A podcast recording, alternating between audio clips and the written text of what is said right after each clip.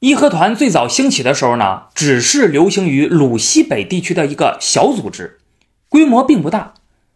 然而，在一八九九年冬到一九零零年上半年，义和团以惊人的速度将活动地域扩展到了华北的大部分地区，包括今天的北京、天津、河北、河南、山西啊，甚至还蔓延到了东北、内蒙古啊，到处都是义和团。那究竟是什么原因？导致出现了这样的状况呢？啊，会有这么一个非常迅速的扩展。这个与当时简单易行的呃降神附体仪式的流行啊，清政府的纵容、犹豫不决和民众的普遍支持啊，还有义和团运动本身的发展特点啊等等是有关系的。当一个运动的人数、所处的地域、采取的行动达到一定的数量时，那么这个运动就更容易快速蔓延开来，实现一个从几何级到指数级的增长。除了上面这些原因之外呢，美国著名汉学家柯文在《历史三调：作为事件经历和神话的义和团》这本书里呢，提到了当时还有一个原因起到了重要的催化作用，那就是从1898年冬季以来，殃及华北大部分地区的干旱。一八九八年冬到一九零零年，华北地区发生了罕见的大旱灾啊！旱灾一直在持续，人们并不清楚旱灾究竟何时才能结束，于是这就在人们的心里引起了极大的恐慌，陷入了烦躁和焦虑之中。在传统农业社会里，旱灾将会使人们赖以生存的农作物严重减产啊，甚至颗粒无收。在当时的社会福利保障体系之下，这就意味着占社会绝大多数的农民，还有平民啊，时刻面临着死亡的危险。旱灾还使这些人无事可做，他们整天无所事事啊，拥有大量的空闲时间。一群有空闲时间啊，而且面临着饥饿死亡危险、陷入严重焦虑的人群，谁都知道这将意味着什么。啊，此时的这些人呢，就像是火药桶啊，一点就着，一点就炸。那为啥会发生旱灾？如何消除旱灾？旱灾啊，它在中国的历史上其实发生过很多次了啊。在漫长的历史里呢，人们早就总结出了一整套应对旱灾的办法和流程。当时的人们首先就进行了祈祷啊，举行各种各样的祈雨仪式，但是呢，发现。没有奏效，没有见效，啊，干旱还在持续，于是人们就采用了更加激烈的措施啊。这个最常见的呢，就是要寻找替罪羊啊，要确定哪些人要对此负责啊，并且要对这些人施加惩罚。在中国古代，旱灾经常发生啊，所以呢，找替罪羊也不是什么新鲜事儿。嗯，古人迷信天人感应啊，认为人间发生的自然灾害呢，往往是上天对人间的示警。人们经常会把原因归罪于朝廷官员的胡作非为啊，所以这时候一些高级的官员往往会因此引咎辞职，甚至有的皇帝还会下罪己诏啊。这个你去呃翻中国历史书上经常能看到这样的例子。这种为了消除旱灾而寻找替罪羊的思维模式呢，是人类社会中的一个普遍的现象，那不是中国独有的。在16世纪90年代，英国发生了大饥荒。啊，人们呢认为这是上帝对人类发怒的明证。在十九世纪非洲南部的博茨瓦纳，啊，人们普遍相信旷日持久的旱灾是由于基督教人的入侵引起的。在一九四九年的非洲东南部的马拉维发生了旱灾，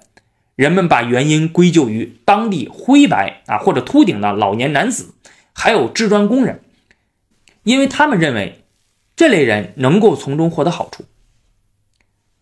在一个科学理性不发达的社会中，人们没有办法找出发生干旱的正确原因，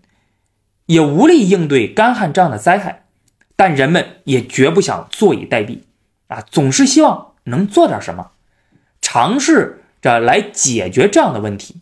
啊，以此来缓解自己的焦虑。寻找替罪羊就是人们想出的其中的一个办法。在十九世纪末的中国，义和团把造成干旱的替罪羊替换成了洋人，啊，他们归咎于洋人、洋教、洋务在中国的发展，导致上天发怒，于是用不下雨来惩罚中国人。当时有些人还尝试着给这二者之间建立一个逻辑关系啊，一些逻辑关系，比如火车啊，那么这是西方洋人传过来的，对吧？笨重的火车头和轰轰隆隆的火车呢，在龙头上压过啊，伤了龙气。因为龙呢，在民间其实被认为是掌管下雨的神啊，所以这个天上无云呐，自然就不会下雨了。现在原因找到了，那怎么消除旱灾呢？很简单，那就是要把这些洋人、洋教、洋务全部赶出中国啊！所以义和团极端排外啊，一切与洋人有关的都不行。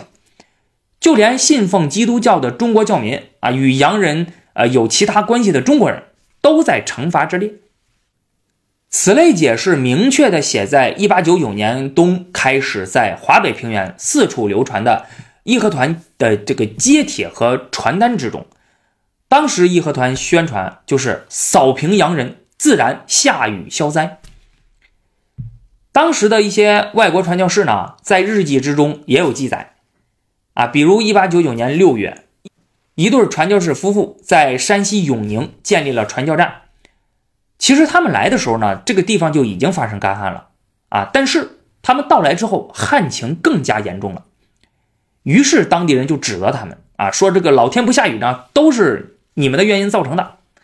所以传教士也在祈求上天下雨啊，因为他担心呢，如果一直不下雨，一直干旱的话，自己就会被杀。在一九零零年六月三十日，还有七月一日啊，这个时候呢，八国联军已经开始侵华了。这两天，直隶保定的十五名新教传教士全部被杀。此后，该地区开始下雨。其实啊，就就实际上就是个比较巧的啊，正常的自然现象啊，其实没有什么必然的逻辑联系。可是，在当时的环境之下呀，在很多人的眼中看来，哎，此时却证实了义和团的理由和行动那是正确的。你看，把这些洋人都杀了，上天下了大雨。自从义和团的这种宣传流行开来之后，在一九零零年上半年，华北地区出现了大量关于洋人教民的谣言，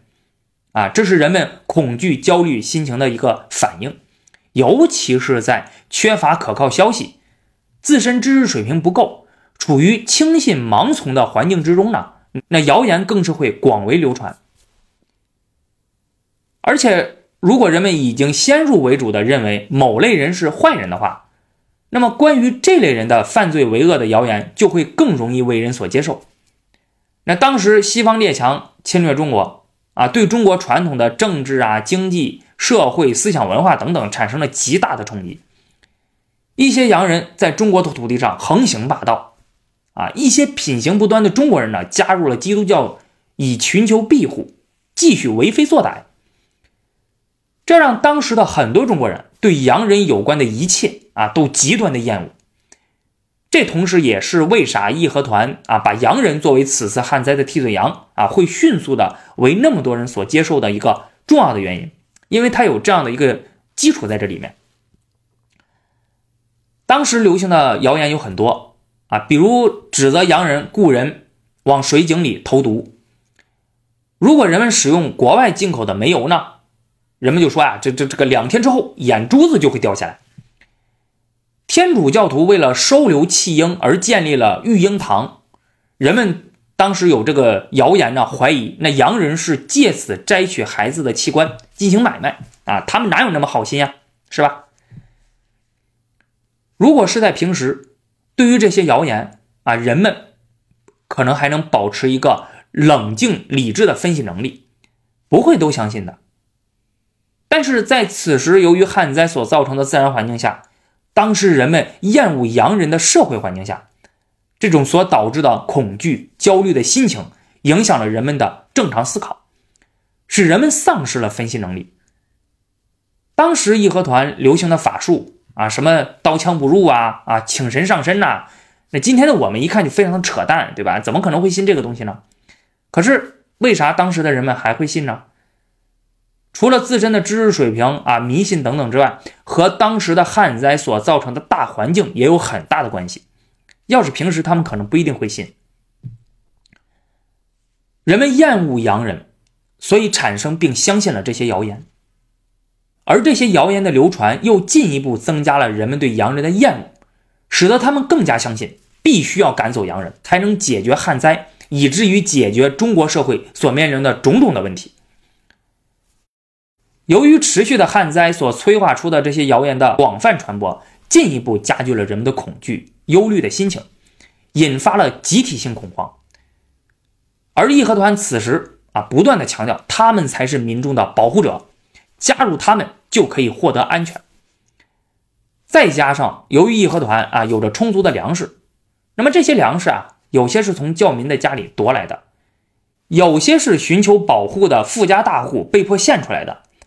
还有些是支持义和团的民众主动捐献的。人们参加义和团，则可以免于饥饿。那么这种吸引力啊，就使得义和团得以在1899年冬到1900年上半年迅速发展。义和团运动从发源地鲁西北向华北地区迅速蔓延开来啊，并且获得了民众的普遍支持。这里面还有这样的一个反证：当时有人记录，在1900年4月初，直鲁交界的地区呢下了一场雨。聚集在此的义和团的成员马上就散了啊，都忙着回家种庄稼去了。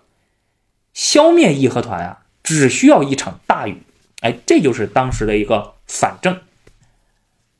关于义和团运动在此时的迅猛发展啊，我们最常听到的一种解释呢，就是当时帝国主义掀起了瓜分中国的狂潮，帝国主义对中国的侵略急剧强化，使得广大民众出于爱国热情。掀起了一场抗击外来侵略、保家卫国的运动。那帝国主义的侵略在当时是否强化了呢？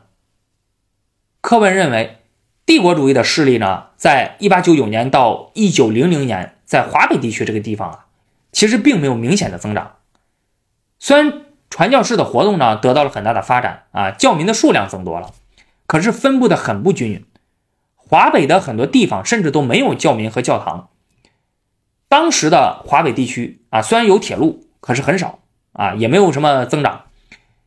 其他的来自西方的物品，那对于绝大部分生活在远离中心城市的啊这些农村的老百姓而言呢，其实是很少有机会能接触到这些东西的。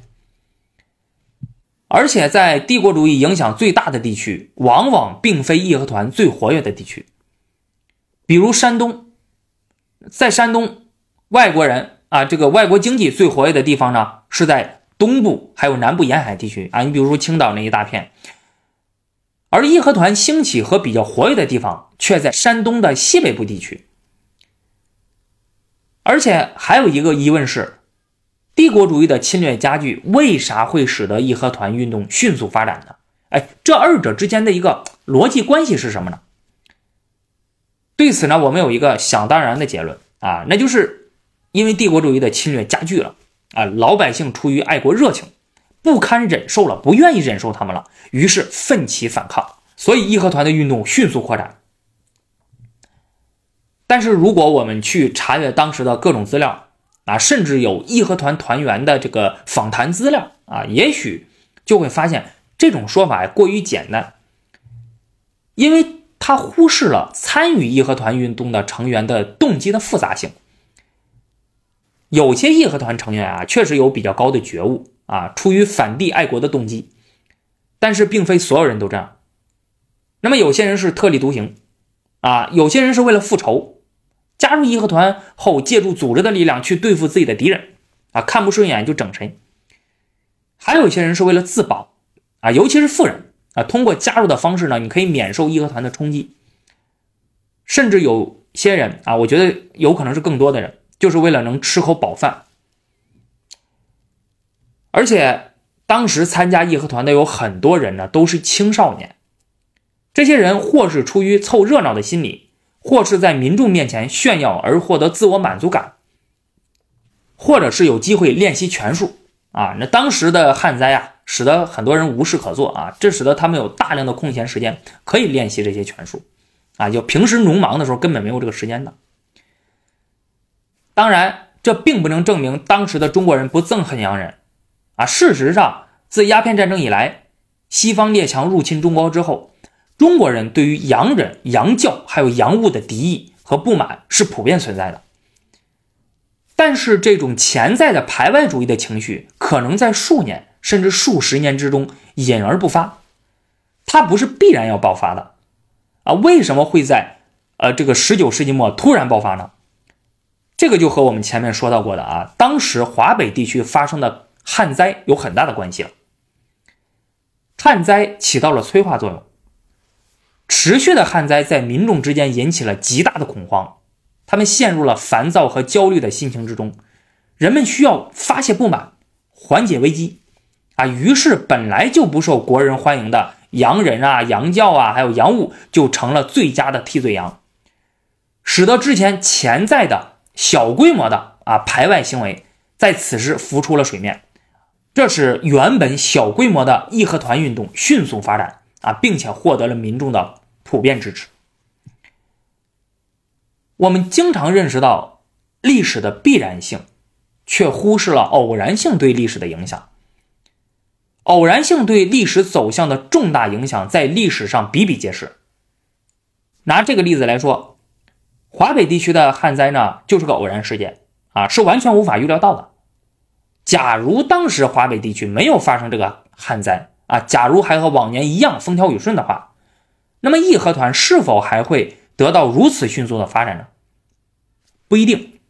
啊，也许很多年之后才会爆发啊，也许随着其他因素的变化，义和团运动一直都会是这种小规模的一个潜流和反抗运动，它永远都不会浮出水面。甚至会消失。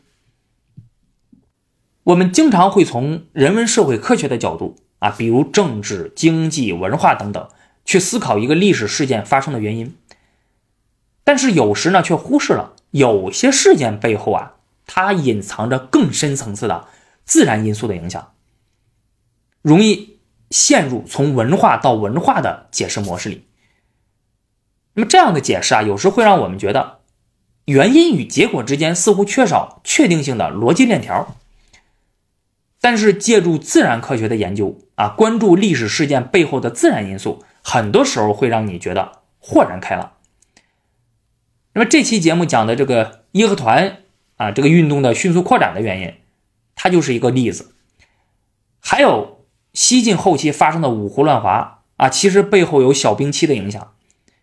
我们之前讲述的几期历史地理的节目里呢，啊，这个谈到了一个区域啊，比如这个豫西走廊啊、河东啊，还有汉中等等，他们这些地方的地理条件对国家的发展、战争的胜利起到的巨大的影响，也都属于这种情况。当初和大家讲那几期节目，其实也是为了让大家了解到啊，不受人为控制的自然因素对推动历史事件的发展。历史人物的选择所起到的巨大的作用。好的，那本期节目就到这里了，我们下期节目再见。